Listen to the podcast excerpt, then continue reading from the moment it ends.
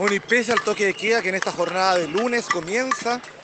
a eso de las 18 horas, según ha dispuesto Javier Iturriaga, que es jefe de la división de este estado de emergencia en la región metropolitana. Muchísima gente está marchando, una marcha multitudinaria por una de las principales arterias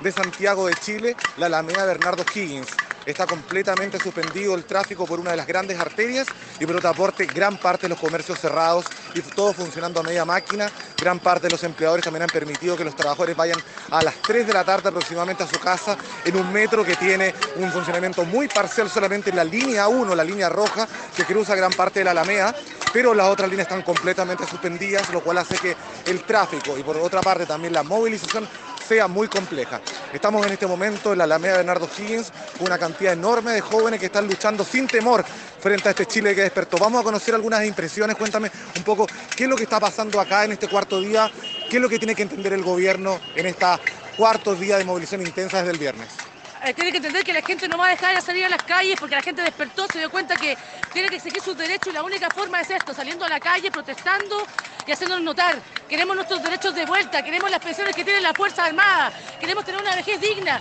no quiero tener que, que endeudarme 15 millones de pesos para estudiar. Eso queremos, un Chile libre, un Chile justo. Bueno, y por otra parte, recordemos que durante la jornada anoche el presidente de la República señaló que era una guerra contra un enemigo muy poderoso y pese a eso, hoy día el jefe de división, Javier Iturria, que está a cargo de la zona metropolitana, señaló que él no estaba en guerra con nadie, de alguna forma quitándole el piso al presidente que ha generado una gran ola de críticas porque está calificando a todos los ciudadanos como vándalos y, personas que están implicadas en los demanes sin entender el problema de fondo, ¿no es así? Es completamente a destiempo, Piñera no tiene idea, está desencajado, no ha sabido darle respuesta al pueblo a las demandas válidas que la gente está pidiendo, son demandas básicas, queremos derechos sociales básicos. Y sale con esa frase que lo único que hace es que la gente vuelva a salir a las calles y demostrarle que estamos a cara descubierta luchando por nuestros derechos desafiando el toque de queda. Ojo que se adelantó a las 18 horas y también tenemos un país que está gran parte paralizado, al menos